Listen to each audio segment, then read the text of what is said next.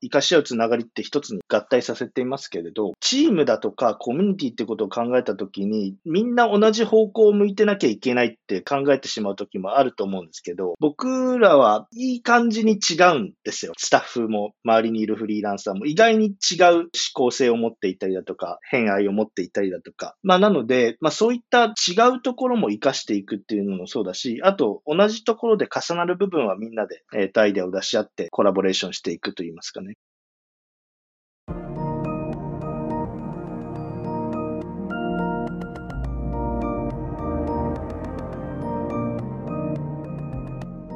NPO 法人まちづくりエージェントサイドビーチシティのポッドキャスト番組 SB キャストです。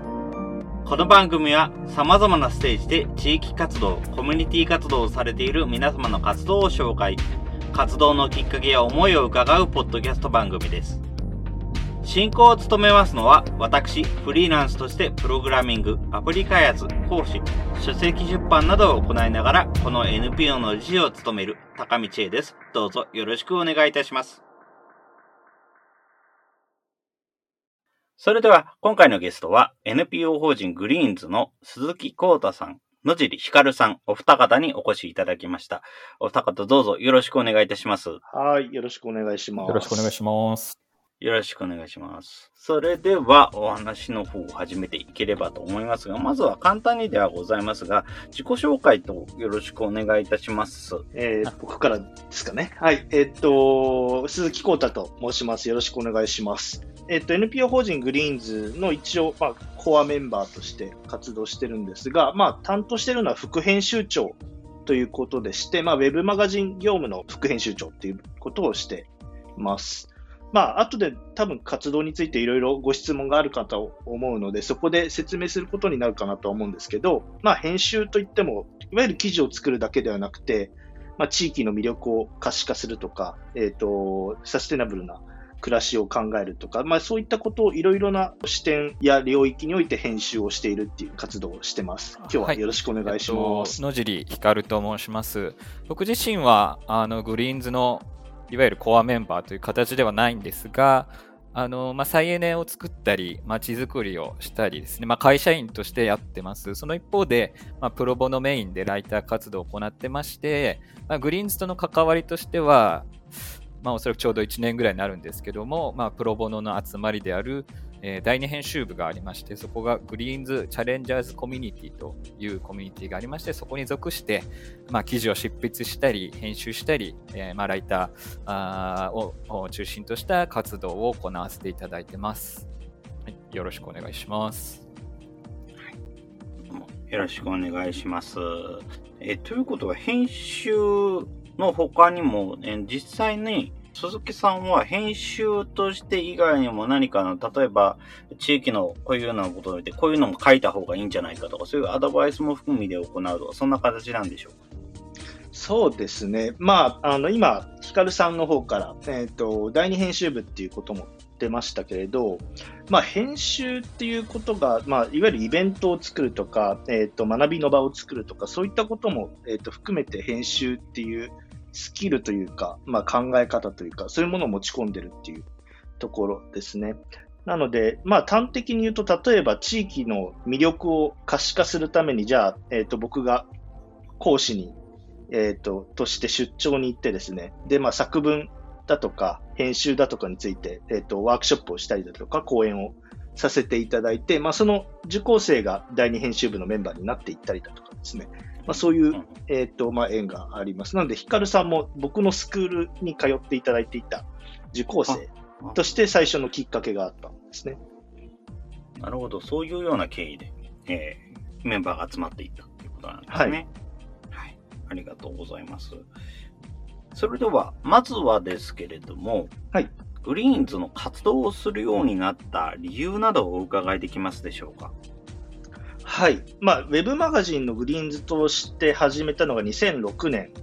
でして、まあ、今年15周年だったんですけれど、まあ、NPO としては2011年、12年だったかな。なので、まあ、ちょうど10年ぐらい経ちましたっていう今タイミングにいます。でまあ、2006年って言いますと、まあ、こういうポッドキャストでサステナブルとか街のこととかを考えてらっしゃる方が多いかなと思うので、えー、っとどういう年だったかっていうのを思い出すとですね、まあ、一番はアルゴアさんの不都合な真実っていう映画が上映されてですね、まあ、地球温暖化っていう言葉が、えー、っと結構大衆メディアに乗るようになった年だったんですね。で、まあ、いわゆる政治家だとか、行政だとか、企業だとか、なんか誰かに任せていたよねっていう社会活動だとか、街づくりっていうものをもうちょっと自分自身も考えて動いていこうよっていう、なんかシフトが、まあ、始まった頃の2006年っていう感じはしますよね。なんで、まあそういう中で、僕らはまずじゃあウェブマガジンを作るっていうところを最初の事業として、はい、スタートしました。なるほど。ということはもうその時から、あの、今回のような、今、ウェブマガジンをやっているというような形式で行ってきた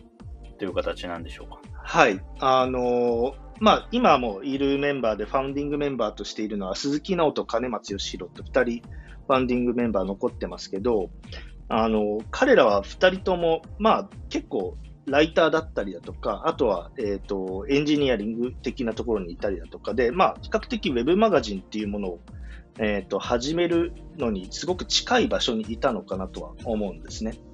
で、鈴木直は外ことっていう雑誌の編集部出身の編集者なんですけれど、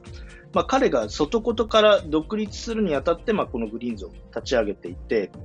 で、まあ、そのグリーンズを立ち上げるにあたって、いろいろと協力、サポートしてくれた方っていうのも、まあ、いるんですけど、まあ、そういった方々との中で何が今足りないかなっていったときに、まあ、情報っていうところで、まあ、えっ、ー、と、外こととかありましたけど、まあ、ウェブに有意義な情報がいっぱい載るっていうことだったのかなとは思います。なるほど。確かにそうですね。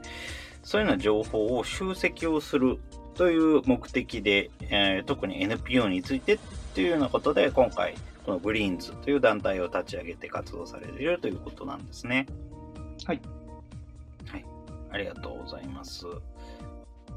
それでは続きましてですけれども、この活動において、最終的に何か目的としていることなどもございますでしょうか？そちらもお伺いできればと思うんですけれども。はいはい。ウェブマガジンっていうものは、やっぱりなんかこういう情報を発信していきますとか、こういう価値を皆さんに届けていきますみたいなステートメントがやっぱり必要かなと思っていて、で、まあ、2006年は先ほど、えっ、と話しました通り、まあ、地球温暖化とか CO2 とか、まあ、そういったことの時代だったんですね。で、2011年になって、まあ、311が起こり、コミュニティっていうことがかなりまた新しいメイントピックに、グリーンズにも入ってくるんですけど、まあいろいろ考えて試行錯誤した結果、今僕らが、えー、っと、まあゴールとしているのは、まあ、えー、っと、コンセプトとしているものとしてはですね、生かし合うつながりが溢れる社会を作るっていうことを一つ価値として、えー、っと、活動はしております。ありがとうございます。生かし合うつながりっていうのは、確かにそうですね。ウェブサイトにも方にもキャプションとして書かれておりますね。生かし合うつながり。はいはい。を研究する仲間募集中ということに書かれておりますね。まあ、初めてな言葉なのだろうなとは思うんですけれども、まあ、今、社会課題もいろいろ多種多様になってますし、まあ、特に今回のこの2年間の新型コロナウイルスのパンデミックで、まあ、さらに混沌と化しているところもあると思うんですけれど、まあ、こういったウイルスのパンデミックと、例えば気候変動が全く別の社会課題かっていうとそうでもないですし、また気候変動と、まあ、性差別とか人種差別も全く無縁の社会課題かっていうとそうでもないと思うんですね。なので、なんかすごく奥底に気候変動と人種差別を同時に解決するようなクリエイティビティっていうのは、やっぱり人間にはあるんじゃないかって僕らは考えることがあって、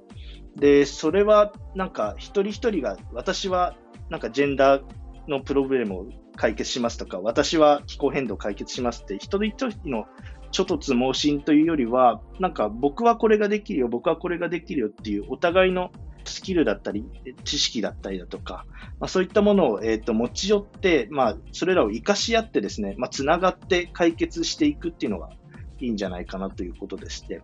まあ、それで今は、えーとまあ、こういったウェブマガジンのメディア事業と、あとはオンラインサロンをやっていることもありますし、あとは、えっ、と、企業だとか自治体の方々との共同も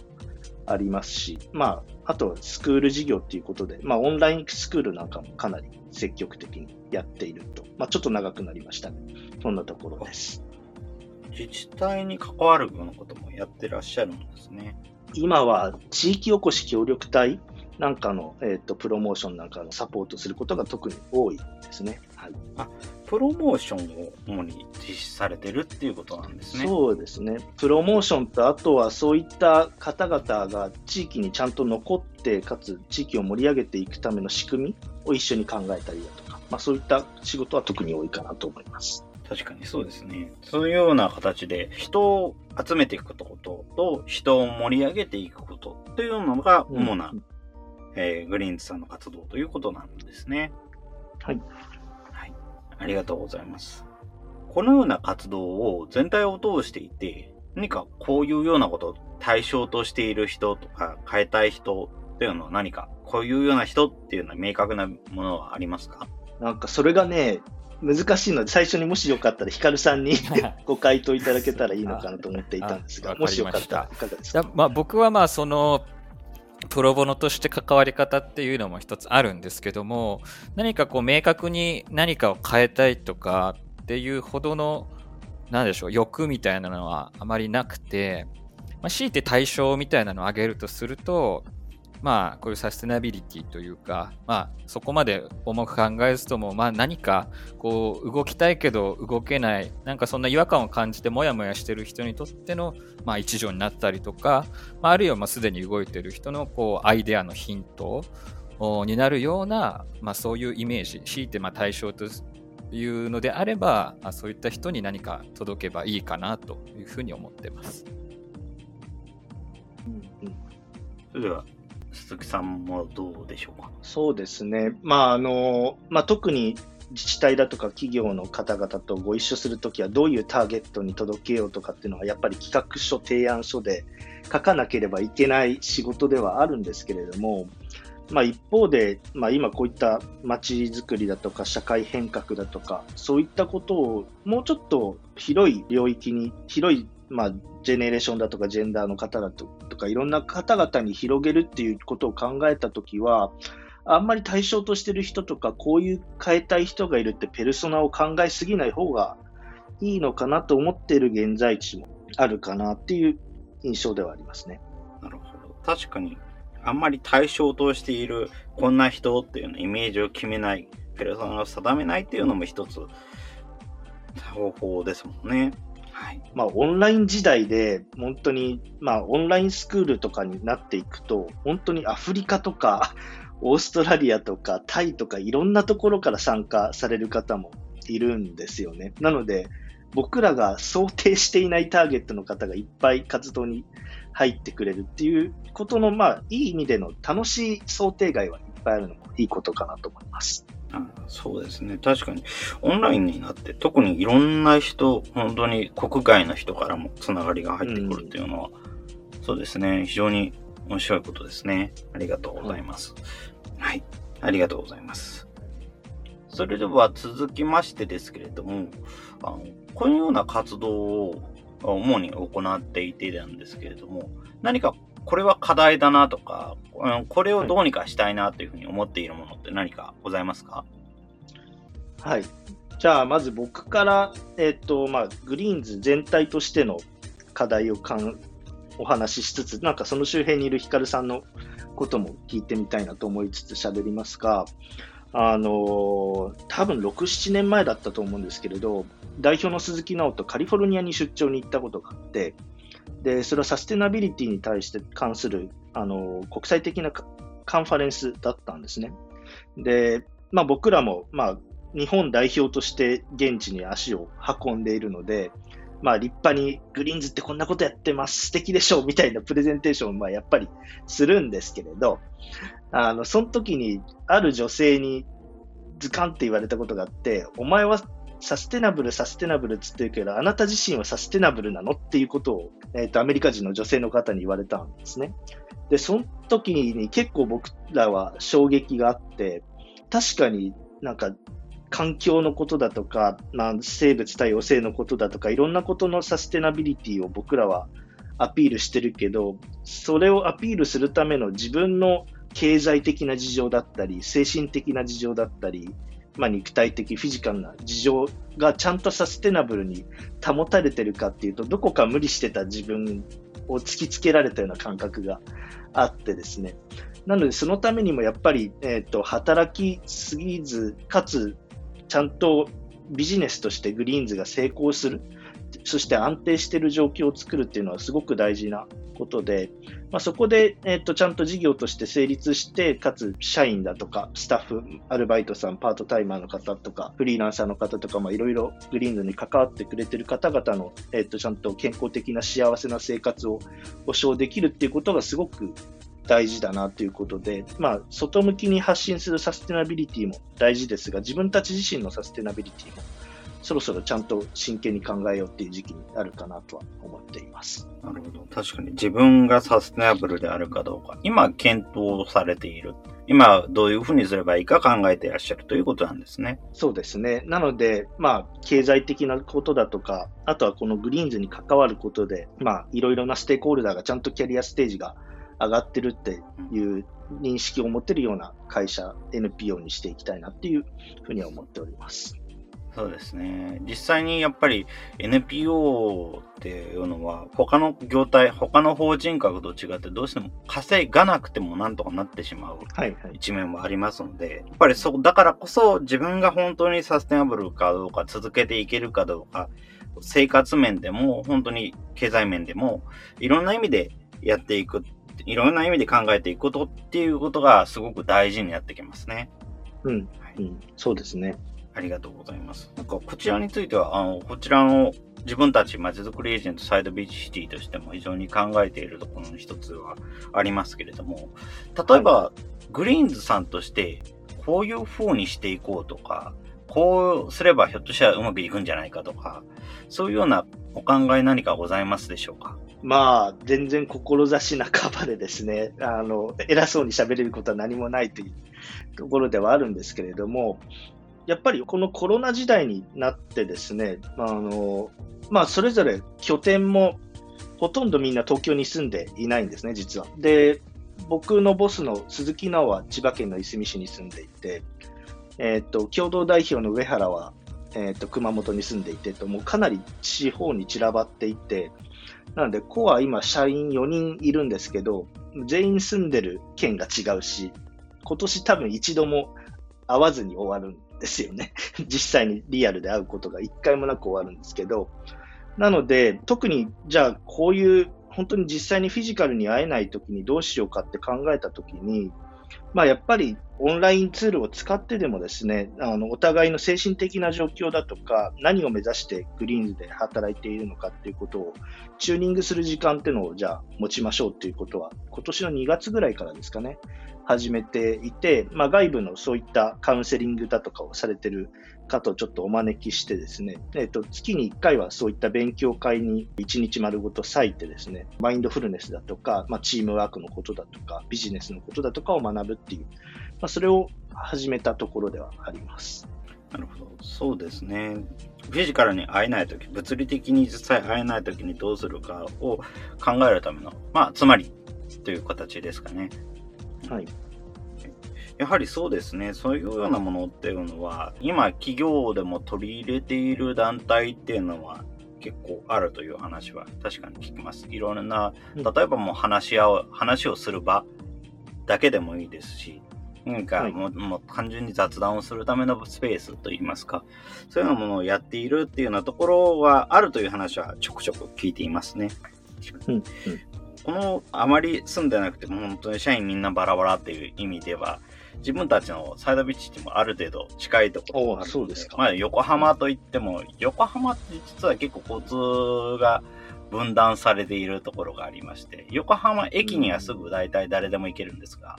横浜駅以外の場所に行くのにはかなり大回りをしなければいけないっていうような構造になってて、なので住んでる場所自体はみんな別々の駅だし、路線も全然違うので、一堂に会うっていう場所がどうしてもちょっと遠くになってしまう。っていうようなものになってしまうので、そこのあたりとしては結構、うちも近いな。サイドビーチシティとしても近いな。そうなんですね。感じはありましたね。なので、まあ、それもあるし、そもそも横浜って中心と言える中心がないので、実際、単純に中心といえば横浜駅なんですけれども、はい、じゃあみんなアクセスしやすい場所はどこですかって言うと横浜ではなかったりしますし、なのでそういうようなところもあって、結局、自分たちとしては、まあ、もともとオフィスとして、まあ、オフィスは館内にあったんですけれども、館内で、えー、活動するよりは、オンラインでもやった方がむしろいいのではないかっていうようなことで今、うん、オンラインを中心にして活動しているところではありますね。うん、はい、なので、そのあたりはすごく親近感を感じておりました。はい。まあ、ね、どうしてもそうなってしまいますよね。で、僕は今日ね、こうやってヒカルさんを一緒に来てもらってるんですけど、実は一回もまだリアルでお会いしていない ですね。なるほど。はい。そういう関係性ではあるけど、はい。ですね。自分たちとしても、やっぱり、あの、お話は聞いているし、実際、ズームなどで顔を合わせたことはあるものの、実際には会ってないっていうようなメンバーも多数おりますね。うん、うん。ありがとうございます。続きまして、こちらのについてもぜひお伺いできればというふうに思ったんですけれども、はい、あの NPO の活動今回このようなグリーンズでは NPO の活動をいろいろなところで発信をしていく、文書で発信をしていくっていうようなことについて、えー、先ほどの目的の部分でもいくつかお話はございましたけれども、今後どういうふうにしていきたい、どういうふうな方法だったらもっといろんな人に響くんじゃないかなとか、そういうのって何かございますか？いわゆる今第一編集部、第二編集部っていう2つの編集部をやっているメディアになってまして、で、第一編集部、まあ、鈴木直がそっちはトップにいる。いわゆる本当グリーンズ .jp をガッと作り込む方の編集部はあんまり実験的なことはできないんですね。あっていうのは、まあ、クライアントさんとのお仕事とかをいっぱいこなさなきゃいけない事情だとかいろいろあってできないんですけれど、まあ、今、第二編集部っていう方は、言い出しっぺで僕はいるんですけど、みんな同じフラットな関係で誰もリーダーがいないっていうところをすごく運営のところで大事にしていて、その結果、まあ、ヒカルさんもそうですけど、いろんな実験を進めているところではあります。なので、もしよかったらヒカルさんから最初何か回答があればいかがでしょうか？そうですね。あ、そうですね。はい。なんで僕も、そのいわゆるまあ、ライターっていう形ではなくてプロボノとしてやってるので、まあ、その関わりの中で多分少し向き合い方が普通とは違ってて、まあ、その、やはりそのプロボノっていう、まあ、無償であることにすごく価値があると思ってて、その場をグリーンズに提供していただいていると。で、まあ、なんでそれをしているかっていうと、文章を書くこと自体が、まあ、それこそ、あの、コータさんの作文の教室がきっかけだったりはするんですけども、すごく文章自体が自分を活かしてくれるものっていうのに出会えたんですね。なんで、そのサステナビリティ考えていく上で、その、個人的には、いわゆる資本主義とか、あ合理主義みたいなところにすごく違和感があったので、その貨幣価値とは違う概念として、この文章をサステナビリティの本質を向き合うために、こう人生を豊かにするようなツールとして、えー、向き合いたいなというふうにまあ気づかせていただいて、その中で、えー、コミュニティをに属しながら、同じようなあいわゆるそのお金の部分ではないところでつながっている仲間たちとできる場を提供していただいていることになんかすごく感謝してますね。なるほど。ありがとうございます。確かに、うん、自分たちの団体もそうですね。あのこういうようなあ文章でのなんか活動の内容紹介とかもあ少しずつではありますけれども、やっているところで、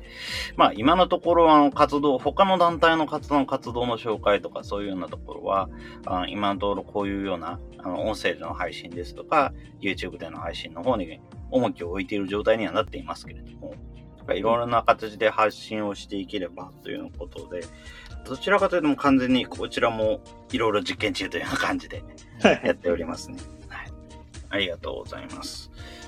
ですね。なんか、あの、このような形でいろいろと活動してる団体、特に他の NPO とうまくつながっていくとか、他の NPO の団体の活動を紹介したりとか、いろんなことをやっている団体というのは非常にあまり見かけないもので、どうしてもやっぱり、はいはい、あの自分たちの活動、特に一つの活動であれば、例えば子育てであれば子育てとか、あとは福祉であれば福祉っていうような分野で一つのことに語るっていうような機会が多いのですけれども、やっぱりこういうような横にいろいろな団体を横に展開をしていく、横に情報を広げていくっていうような団体、非常に重要だなというふうに思っております。ありがとうございます。やっぱりそうですね。こういうような活動がすごく大事になってくるのかなというふうに思いますけれども、実際何かこのような記事を発信をしていて、例えば何らかの手応えがあったとか、こういうような結果があったとか、そういうような事例もあれば、もし可能であればお伺いできればと思うんですけれども。はいはい。正直、いわゆるアクセス数みたいなものはあってですね、すごく数字のいいものであれば何十万人ってアクセスが来る記事もありますし、一方で3桁で終わってしまう記事もまああるんですよね。でも、なんか、いわゆる僕らのビジネスモデル的なところでも、アクセス数がいくら多くても、全く成果として反映されないビジネスモデルを敷いていることもあり、アクセスが多い、つまりヒットしたからやり手応えがあったっていうことは、正直あまりないですかね。うん、まあそうですね。確かにそうですよね。実際、そうですね。特にアクセス数という指標は自分もそこまではしっかりと見てないところがありますね。うんうんで、実際はどちらかというと、今気にしているのは、今までこういうサードビーチ市にアクセスをしていただいている人の行動変容ですとか、はいはい、えっと、サイドビーチシティに関わっている方の行動変容ですね。そういうようなものを考えていければいいなということで、今、いろいろと活動はしております。実際に、あのこの SB キャストについても、こういうようなお話の中で、新しい何かに気づいていただけるっていうようなことはもちろんございますし、そういうようなところも、今のところは重視をしています。ただ、まあ、できるのであれば、やはり、あのやっぱり特にこういうような、じゃあの地域の活動っていうのは、地域の活動をしていない人にはなかなか届かないっていうような現状がありますので、やっ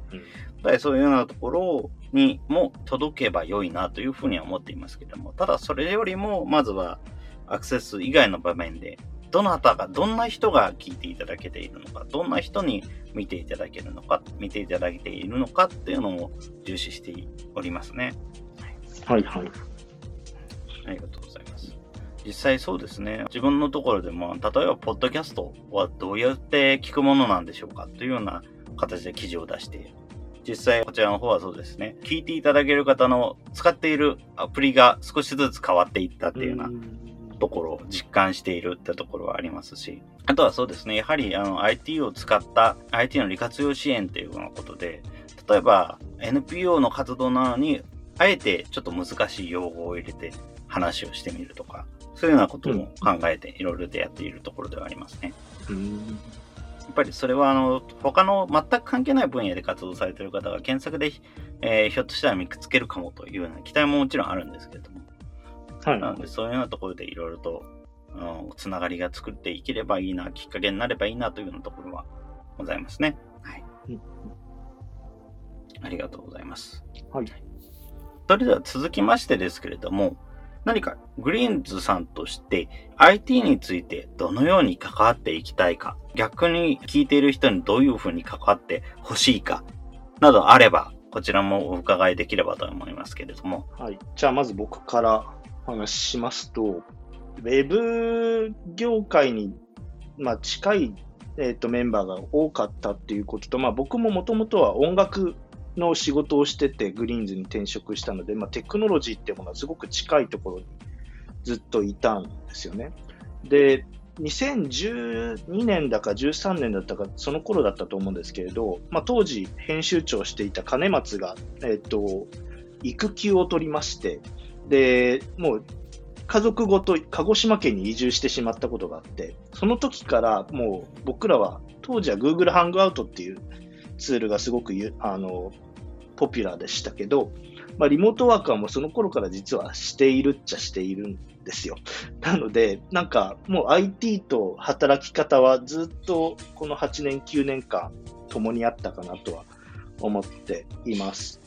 で、まあ、今、Zoom だとか、あとは Google のツールだとか、いろいろなものを組み合わせて、えっと、オンラインクラスは運営してるんですけれど、あの、まあ、現場を IT 上で完結するっていうことは、ちょっとやっぱり天井が見えてきているかなっていう気もしてはいて、やっぱりその先ほど行動変容というお言葉もありましたけれども、まあ、そういったなんか社会に対する行動や意識の変容だとかのきっかけを作るところまでを IT でできれば、まあ、それでいいのかなっていうところでは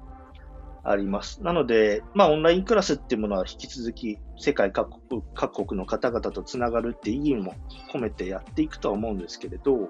まあ、リアルの現場で会える状況がこの後パンデミックが収まってそういうことになったら、まあ、やっぱりリアルを重視したいなっていう気持ちは僕にはありますかね。なるほど。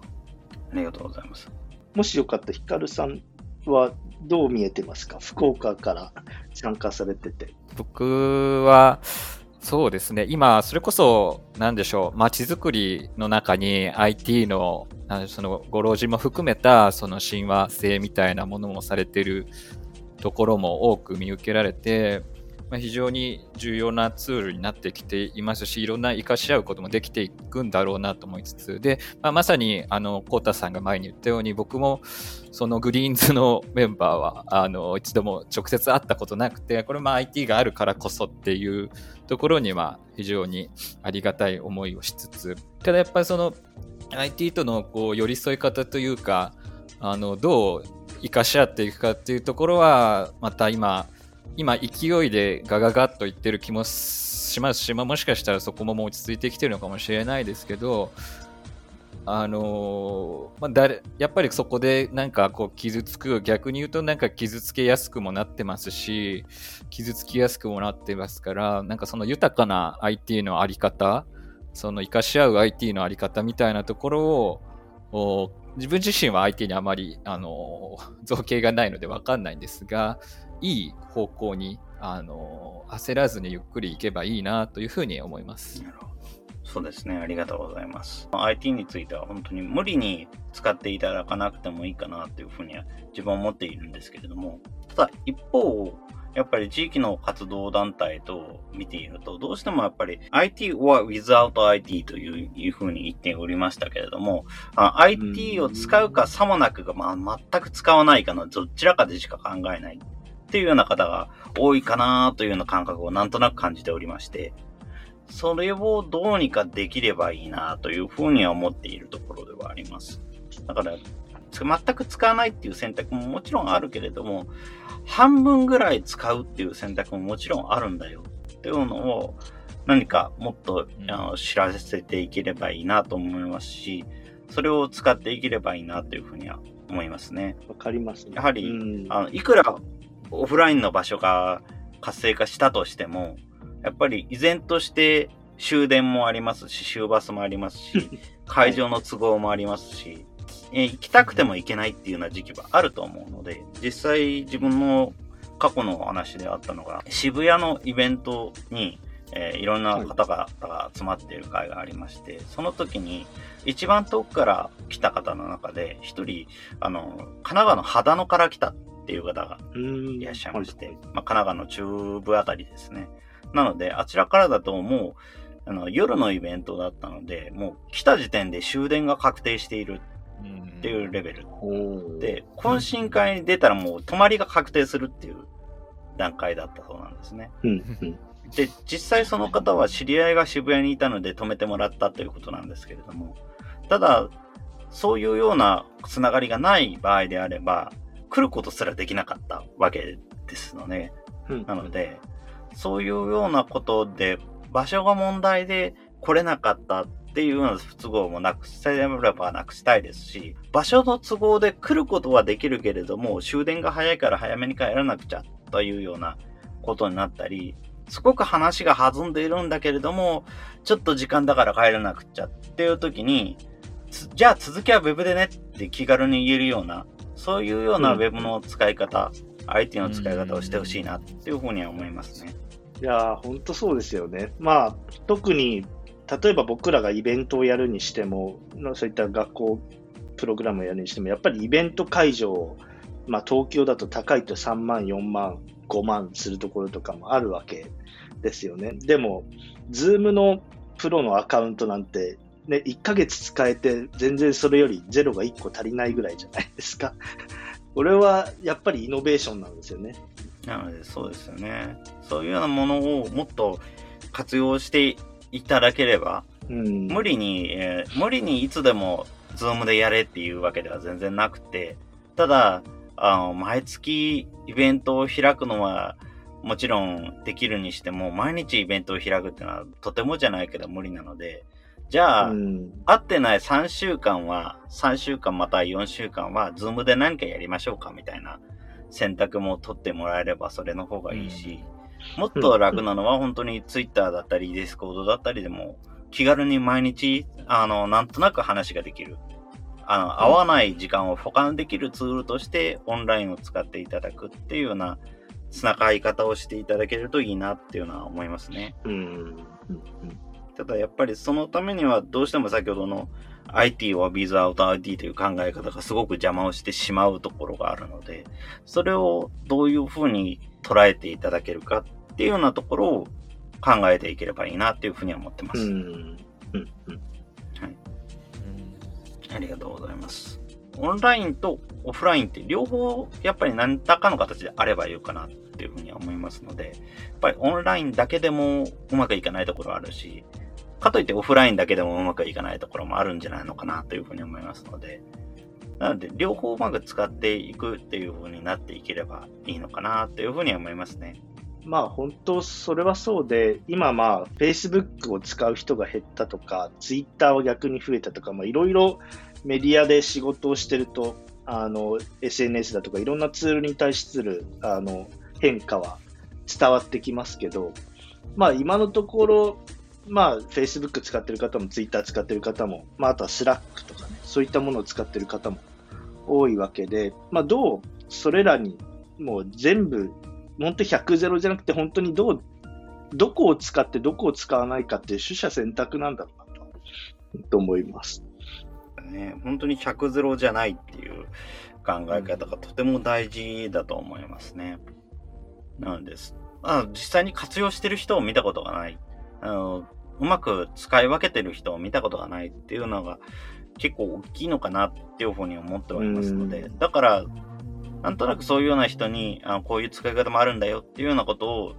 知っていただけるようなことをやっていければいいなっていうふうに思いますね。うんうん。ありがとうございます。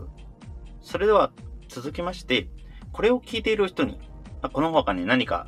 特にこれをしてほしいとは何かしてほしいことはございますでしょうか？はい。えっと、じゃあ、もしよかったら、ヒカルさんから先にいかがでしょう？はい、わかりました。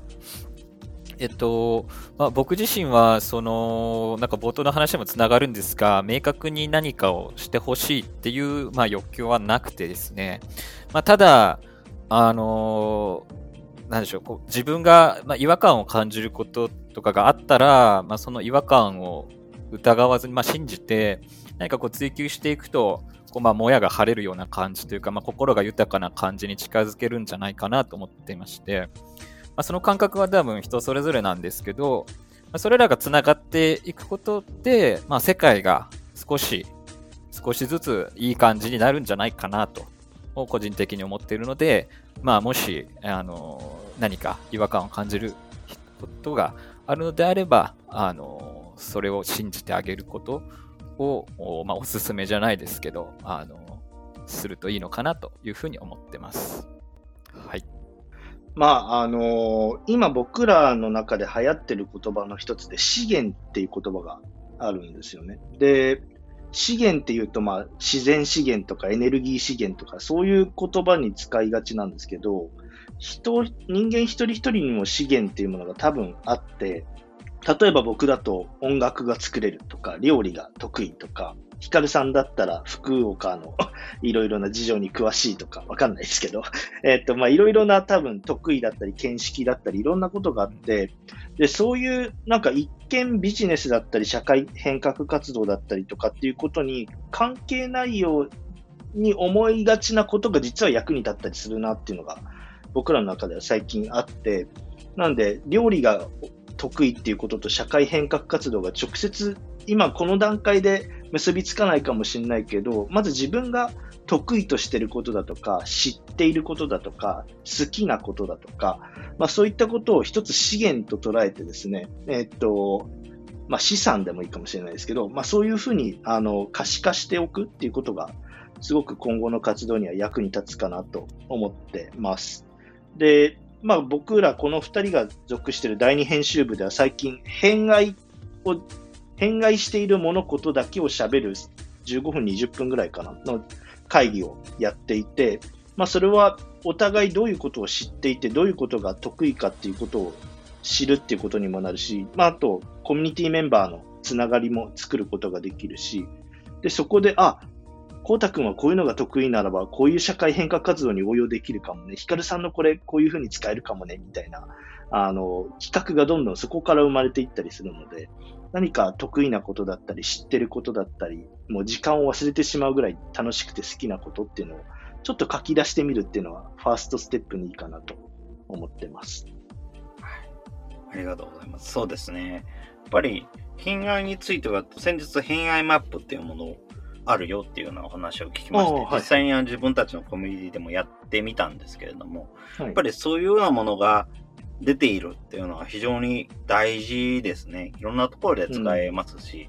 うん、いろんなところで、なんか、あ、この人ってこういうの好きなんだな、こういうの得意なんだなっていうのが伝わるので、すごくそこは重要ですね。うん、うん、本当ですね。書くこと自体がいい気分転換にもなるというような点もありますし。はい、はい。まあ、もし、あの、先ほどの違和感っていうものについては、違和感についてはやっぱり疑わないってことはとても大事だと思いますし、うん、もし違和感がなんか解消できなかったり、言葉にできなかったりっていうのがあれば、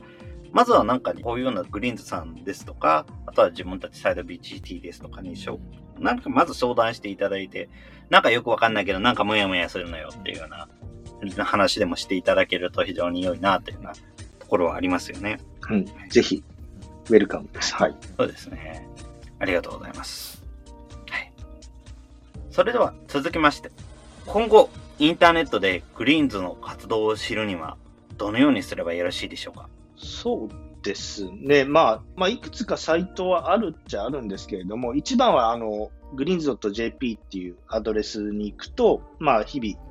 まあ、週3本ぐらいのペースですが、記事が出ていたりだとか、僕らが運営しているあのオンラインコミュニティのグリーンズピープルって呼ばれるものが案内があったりとか、まあ、直近で開催する、えーと、スクールプログラム、イベントなども、えーと、全てそちらにあの集約されているので、まあ、そちらをぜひアクセスいただけたらなと思います。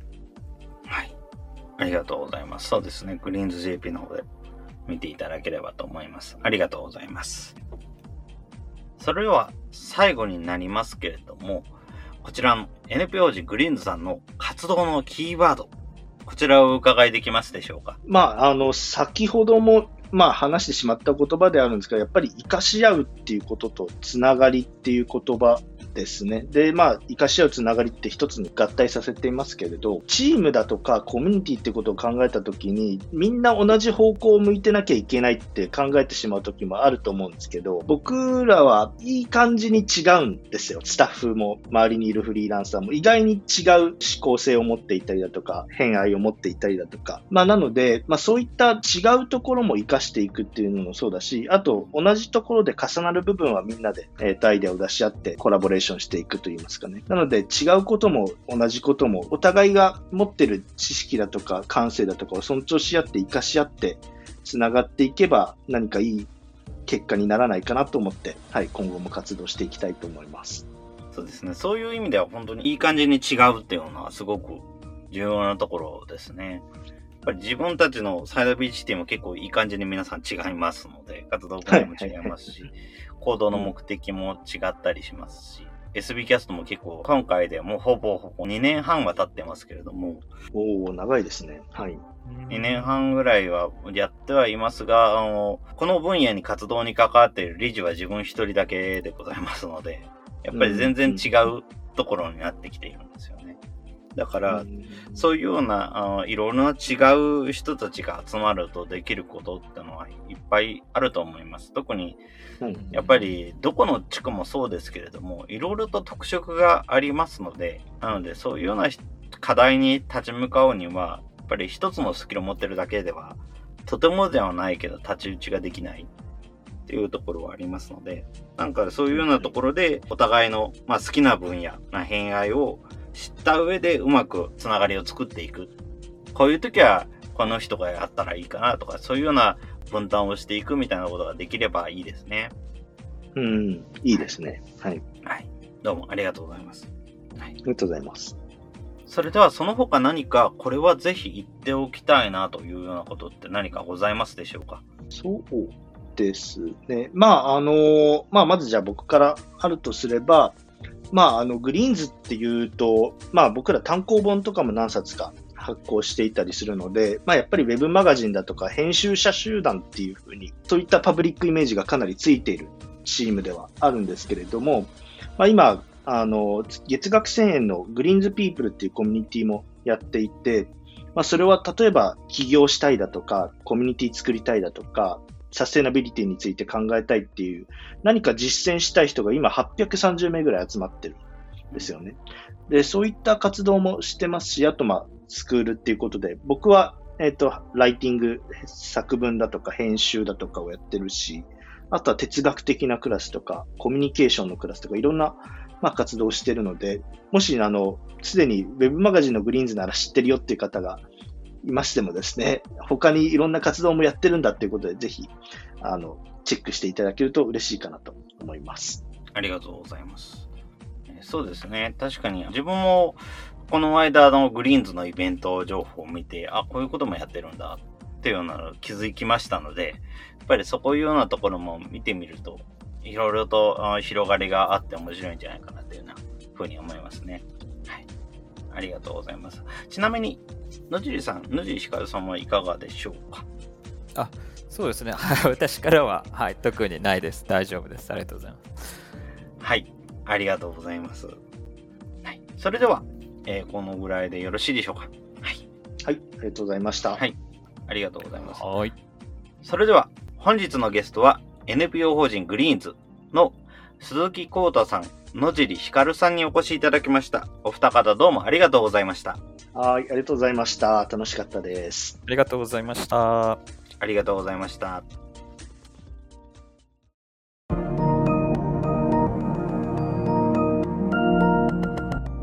今回は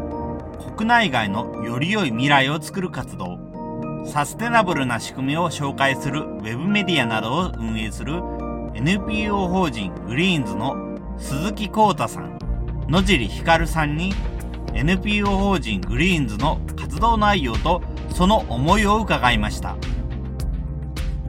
グリーンズは2006年より活動を開始した団体。政治家や行政、企業など今まで誰かに任せていた社会活動や街づくり。これらをもう少し自分たちで考えていこう。そのための活動として、ウェブマガジンの配信を開始しました。2021年の今、世界には様々な社会課題がある。しかし、その無数にある一見関係していない課題も、どこかしらで繋がっているのではないか。複数の社会課題を同時に解決するクリエイティビティが人間にはあるのではないか。生かし合うつながりが溢れる社会を目指して、人がお互いのスキルや知識を持ち寄って活かし合ってつながって解決していくことができるのではないか。そのために、現在、グリーンズでは、ウェブマガジンのほか、オンラインサロン、自治体との共同やオンラインスクールなど、様々な活動を行っています。メンバーの都合もあり、2012年からリモートワークを中心とした活動を行ってきたグリーンズ。外出が難しくなる状況より以前から、お互いに直接出会ったことがないというメンバーもいる。そのような人同士がつながり、活かし合うこともできる。社会に関する行動や意識の変容、そのきっかけを作ることができるのが IT。ただし、使い方を誤れば、人を傷つけてしまうこともある。焦らずに、ゆっくり、活かし合う IT の使い方を模索してほしい。0か100かではなく、ここは IT ツールを使う。ここは IT ツールを使わない。取捨選択が大事と、鈴木さん、野尻さんは言います。NPO 法人グリーンズの活動のキーワードは、活かし合うつながり。意外に違う思考性。意外に違う偏愛。グリーンズのメンバーはいい感じで違う。違うところは活かしていく。同じところ、重なる部分はアイディアを出し合ってコラボレーションをしていく。お互いを尊重し合って、活かし合って繋がっていけば、何か良い結果にならないか。日常生活を送っていて、自分が違和感を感じることがあったら、それを疑わず、信じて追求していく。それにより、自分の中のもやが晴れていくのではないか。それらが繋がっていくことで、社会は少しずついい方向に向かっていくのではないか。オンラインで、オフラインで、様々な人と繋がり、お互いが繋がっていく。活かし合う繋がりを作っていくこと。グリーンズの情報やワークショップを通して、まずはつながりを探してみませんか？このポッドキャストの感想は、Twitter や Facebook などで受け付けています。ハッシュタグ sbcast045 アルファベットで sbcast 数字の045で投稿いただけると幸いです。それらが使えないという方は、まちづくりエージェントサイドビーチシティサイトのお問い合わせフォームなどからご連絡ください。また、SB キャストでは、継続のための寄付受付を行っています。毎月1000円の月額サポートの内容となります。特典などご興味ご関心のある方は、ぜひ寄付受付サイトをご確認ください。今後もこの番組では様々なステージで地域活動、コミュニティ活動をされている皆様の活動を紹介していきたいと思います。それぞれの視聴環境にて、ポッドキャストの購読ないし、チャンネル登録などをして次をお待ちいただければと思います。それでは今回の SB キャストを終了します。お聴きいただきましてありがとうございました。